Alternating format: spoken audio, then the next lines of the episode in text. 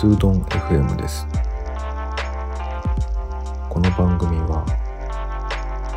地方在住のアートディレクターが余白の時間をコンセプトにデザインの視点からお話をする番組ですはい。続いて後編になります。えっと、ここから聞き始めた方は、前回のね、前編っていうものを先に聞いてください。なぜ移住をしたのかのお話について、えーお話ししているんですが、ちょっと長くなりすぎたので、前編と後編に分けています。で、後編になりました。えっ、と、続きはですね、えっ、と、沖縄に住んで、まず友達のお家にご厄介になって、その後ワンルームマンションを借りて、アパートみたいなところですね。そこで、えっ、と、奥さんとが暮らすようになって。でも僕は東京に一人で戻ってきて、えっ、と、こう離れた生活が始まってたんですね。これが、ちょうど、その、震災が起きた、2011年のことでした。それで、離れた生活が、えっと、始まったんですけども、相変わらずね、仕事は日常に戻っていくんですね。震災前の日常に。で、まだね、あの、お家も建てたばかりで、1年ぐらいしか経ってないんですよね。それで、じゃあこの先どうするんだろうっていうことになったときに、まだね、35年ローンも、まだまだ90%以上ね、残ってる状態ですから、えっ、と、仕事もしなければいけない。そういう状況が続いていきますね。で、その後ですね、まあ、実はね、こういうお父さん多かったんですね、その時期。特にクリエイティブ関連の人は、すごく多かった。例えばその、ご実家がね、東京よりも西や南にある人たちっていうのは、子供を連れて奥さんだけが、その実家や、えっと、そういうお友達のところとかに、様子を見る。様子を見て、あの、疎開しているっていうことがすごく多くて。で、よくね、残されたお父さんたちだけで、土日、やっぱり寂しいですからね。あの、結婚した人って必然的に、あの、友達と遊ぶことが少なくなってきてる、あの、フェーズっていうかね。そういうフェーズに入ると思うんですよね。やっぱり子供の面倒を見ないといけないですし、その自分の家庭を見るっていうことが、あの、家族で過ごすってことが多くなってくるんで、えっ、と、ちょっとね、そういうシーズンに入った人がいっぱいいたんですけども、あの、奥さんと子供が、やっぱり疎開してると、旦那さんだけだとね、寂しくなっちゃうんで、久しぶりにみんなと会ったりして、そういう人たちだけで、あの、酒を飲みに行ったりね。でもね、原発事故後のね、食べ物っていうのはすごく気を使っていて、これは食えるんだろうかとか、えっ、と、どこどこさんのものは大丈夫なんだろうかとかね。そういうところでもね、その、意見がね、すごく二つに分かれていくんですよね。全く気にしない人と、えっ、と、すごく神経質になって、あの、食べ物をを選んでいく人と。で、そもそも、あの、西や南の方にね、えっと、子供たちを疎開しさせている人っていうのは敏感なわけですから、まあちょっとね、食べ物にも気を使ってる人が多くて、ここでもね、その、意見が合わなくなってくるんですよね。で、そういう中で僕たちはじゃあどういう選択をしていったかっていうと、あの、まあ、なるべく前向きに考えて、例えば今までできなかったことをしてしまおうと。あのちょっと考え方をシフトして考えましたね。まあ寂しいのは寂しいんですけど、まあテクノロジーもね、少しずつ進歩してますから、あの、今でこそね、コロナでビデオチャットとかっていうのが当たり前になってきてますけど、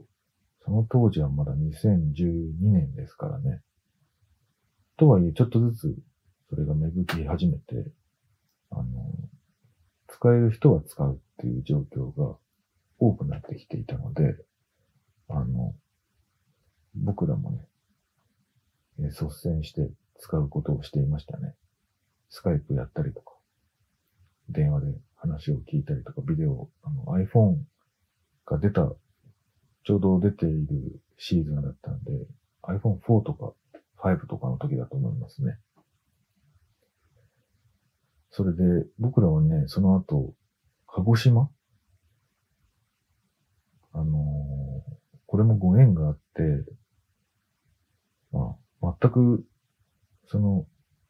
知らない土地ではあったんですけれども、その、西の方で、あの、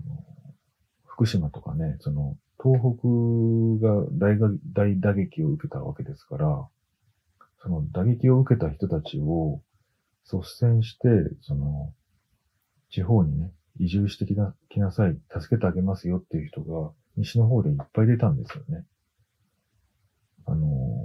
空き家を活用するだだとか、自分家の一部屋を貸し出すとかね、そういう正義感の強い人がいっぱいいて、その中にね、鹿児島っていうの人がいたんですね。それで僕らも、あの、その募集している人に、あの、話を聞きにね、あの、連絡をしたら、あの、東京の人だけどいいですかっていう感じでね、あの、言ったら、心よくね、いいからおいでっていう話になって、鹿児島の、あの、助け船に乗ってね、ホームステイを始めるんですね。だから沖縄からもうちょっと本土に近い、本土に近いというか、本土の鹿児島に今度は引っ越してきて。で、まあちょっとですけどね、距離的にはちょっとだけど、でもまあ、あの、次の受け入れ先がいて、で、これまではね、あの、友達のいる沖縄だだったんですけど、結局、生活、いつものね、生活の中は、妻だけなんですよね。あの、子供を見るのが。ワンオペっていうのはかなり辛いので、あの、家の中にね、その、助けてくれる人が一人でも二人でもいるっていう状況があるっていうのは、お互いにとっても、すごく安定剤になったなと思いますね。それで、えその後、その、ホームステイ先のお母さんとね、えー、そのお母さんはね、大学教授で、当時ね。それで、すごくよくしてくれたんですね。まあ、教育者でもありますから、あの、いろんな相談に乗ってくれて、えー、そうやって生活していく中で、うちの奥さんはですね、あの、どうせならね、あの、留学とかした方がいいんじゃないかっていう話に、ね、なって、あじゃあ、ちょっと挑戦してみるかと。それで、今度はね、えー、移住先が今度カナダになって、カナダに行ったんですね。それで、まあ、ここまでの話すごく長くなっちゃいましたけども、カナダで今度はホームステイ先に、えー、ご厄介になって、で、えー、っと、ビザが切れる半年、フルでね、カナダに住むことになるんですね。で、僕はですね、えー、っと、なんだかんだで、全部でその沖縄に行ってからも含めると1年以上ね、えっと、奥さんたち、奥さんと子供と別々の暮らしをするわけですね。離れて暮らすってことをしてたんですけども、まあ連休とかお休みになると、夏休みのシーズンも使って、えっと、2週間カナダに行ったりとかね。えそういうことでちょっと精神をつない、つなぎ止めていたというか、いたんですけども、結構ギリギリでしたね、僕もね。で、そのビザが、えっ、と、切れるっていうことで、カナダから今度東京に戻ってきて、で、実はね、もう、えっと、妻と子が、その、疎開を始めた、そう沖縄の時代ぐらいからね、もうこの、できたばかりの家をね、あの、売りに出そうっていう話をして、で、それは、なぜそうするかっていうのは、その、順序として、その、かなり足かせになってたんですね。その、じゃあ僕らが一緒に住まうために、何を、何ができるだろうか。えっ、と、まあ、じゃあ一緒に、じゃあ僕がね、会社を辞めて、えー、沖縄に住むことも、もしかしたらできたかもしれない。で、できなかったのは、そのお家のローンがあったからなんですよね。35年ローンが。で、そのためには働かなきゃいけない。で、もともとはそういうサイクルじゃなかったはずなんですよね。自分で自分たちの足かせをつけているわけですよね。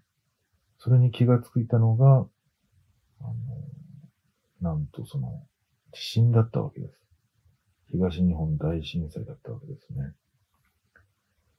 だからいかに、その、自分たちの、自分たちもなんていうのかな、その、動きづらく、決断しにくくしていたというか、その仕事は好きで始めたことなんだけど、あの何かね、こういうことが起こったときに、素早く決断するときに、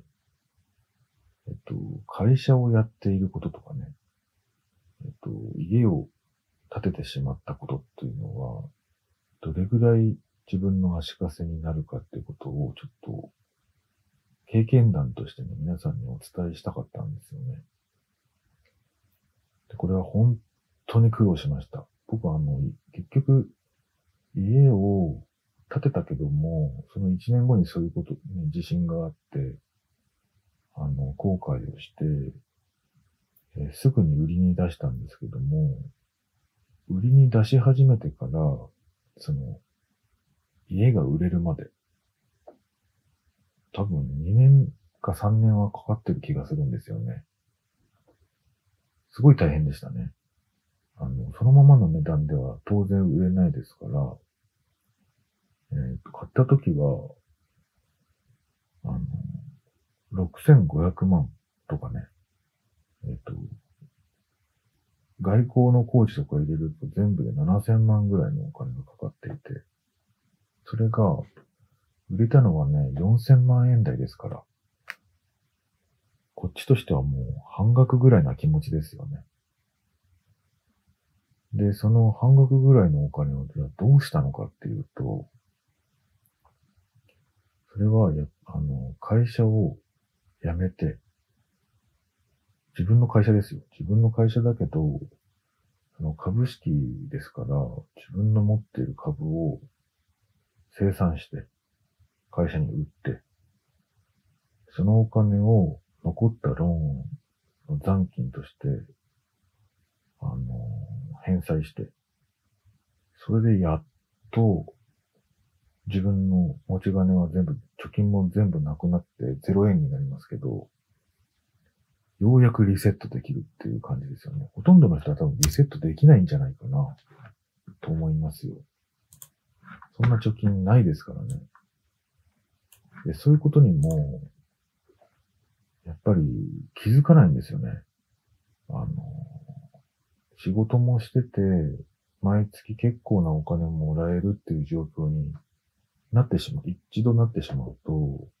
それがまあサイクルになりますから、あの、気づいてるようで、その深刻さには多分気づいてないと思いますね。じゃあそれでなぜ移住ができたのかっていうと、また違うね、側面もあったんですけれども、あの、お家にね、その自分が作ったお家が売れたことがきっかけだったんですよね。まあ、売りたいとは思ってたんだけど、売れないなっていう状況があって、じゃあなぜ売れなかったかっていうと、あの、まずは震災ですよね。震災後に、もう、建ててしまった家っていうのは、震災で一回ほら、あの、食らってますから、商品価値っていうのは、まあ、下がりますよね。普通に考えると。震災後に建てた家の方が価値が高くなるわけですよね。しかも、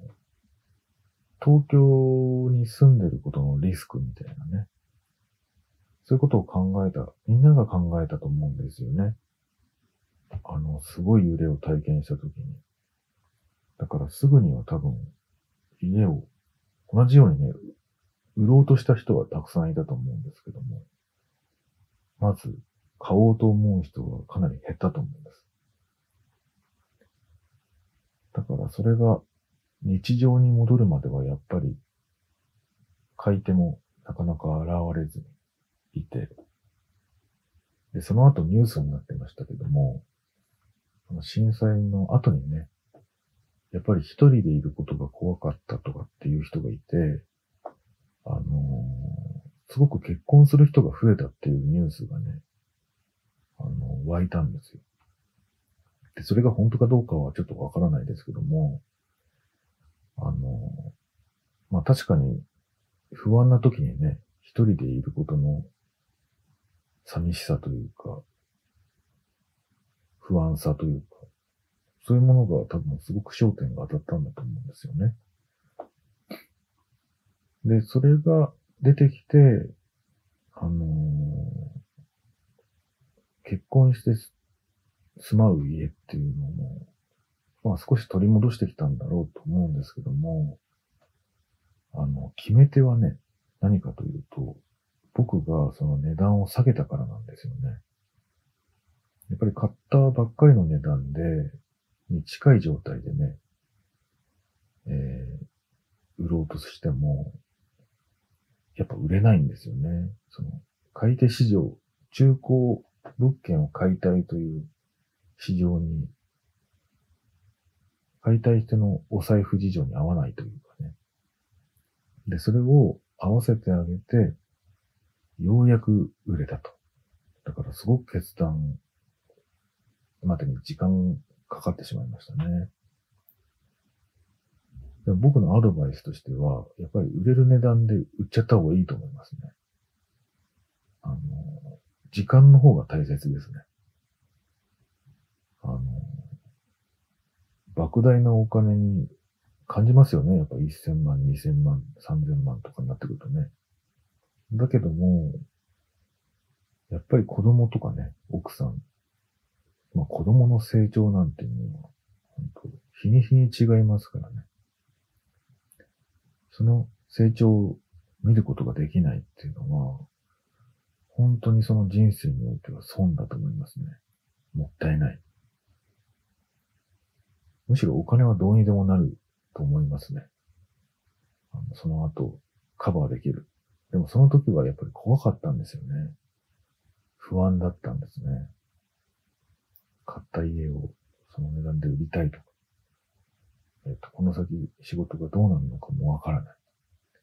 稼ぐことが本当にできるのかとかね。でもね、その後、その、いろんなものを学ぶんですよ。例えばその、妻と子がホームステイしたね、あの、鹿児島の、えー、助けてくれた、その、大学の先生とお話ししたり、カナダのね、あの、ホストファミリーと接したりね、することでね、その価値観とかね、その家族に対する考えとかね、人生で何が一番必要なことなのかとかね、だんだん見えてくるんですよね。で、その後だから、ビザの関係で一度帰国して、じゃあこの先どうしようかってなった時に、あの、二人目のね、子供がね、できるんですよ。妊娠して。で、その時に、やっぱりもうこのままだと、まあ、海外でね、出産することはちょっと難しいっていう判断をして、えっ、と、奥さんの実家に、えー帰ることを決断するんですね。それが、まあ、移住の一つの理由になってきてるわけですけれども、あのーやっぱり、行動した先に見えてくるものっていうのがありますよね。はい。そして、まとめに入っていきますが、えっと、僕の移住のお話、なぜ移住に至ったのかっていうお話は、あの、妻と子供が、そのホームステイから帰ってきて、まあビザが理由で帰ってきて、その後、二人目の子供ができることになって、で、その時に、まあどうしようかっていう相談をして、やっぱり海外では出産するところまでは難しいだろうっていう話になって、それで、その妻のね、実家の方に、え里帰り出産っていう形でね、えっ、と、子供ができるまで、あの、実家で過ごそうっていうプランを僕らが決断して、里帰り出産に向かうわけですね。で、その間もね、やっぱり、僕はまあ仕事を続けて、まあ会社をね、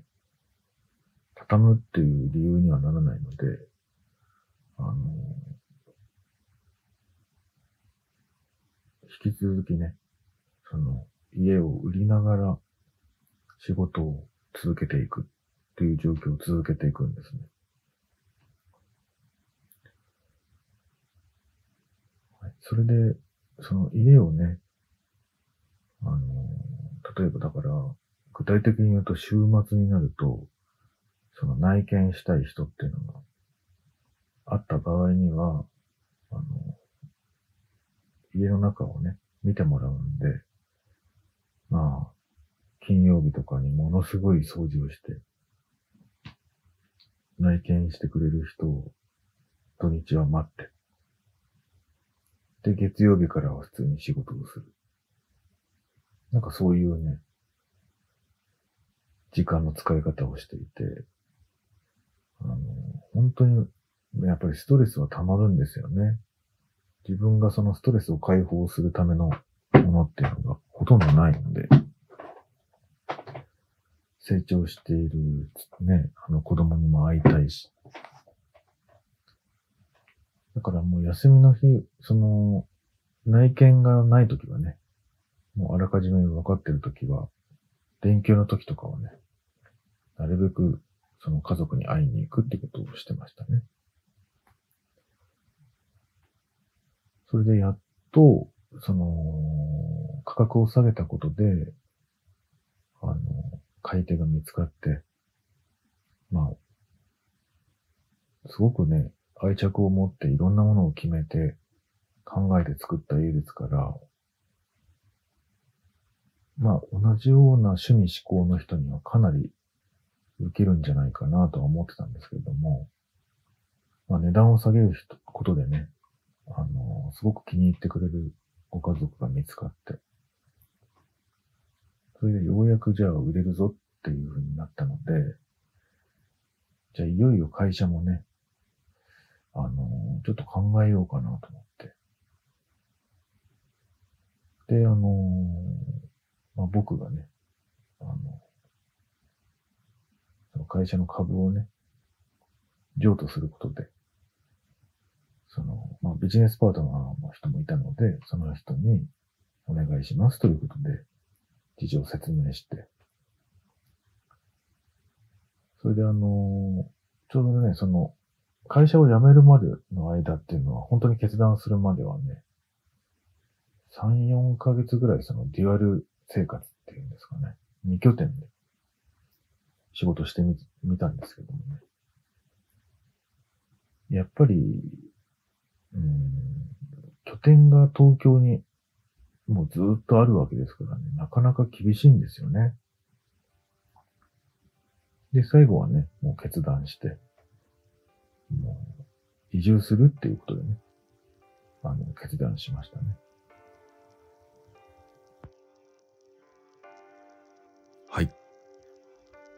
移住の話いかがだったでしょうか？えっ、と、結構ね、やっぱり決断までには、そうですね、考え始めてから1年、2年、2年ぐらいかな、かかったと思いますね。それにやっぱりいきなり移住するっていうことよりも少しずつね、あの考えがまとまっていっ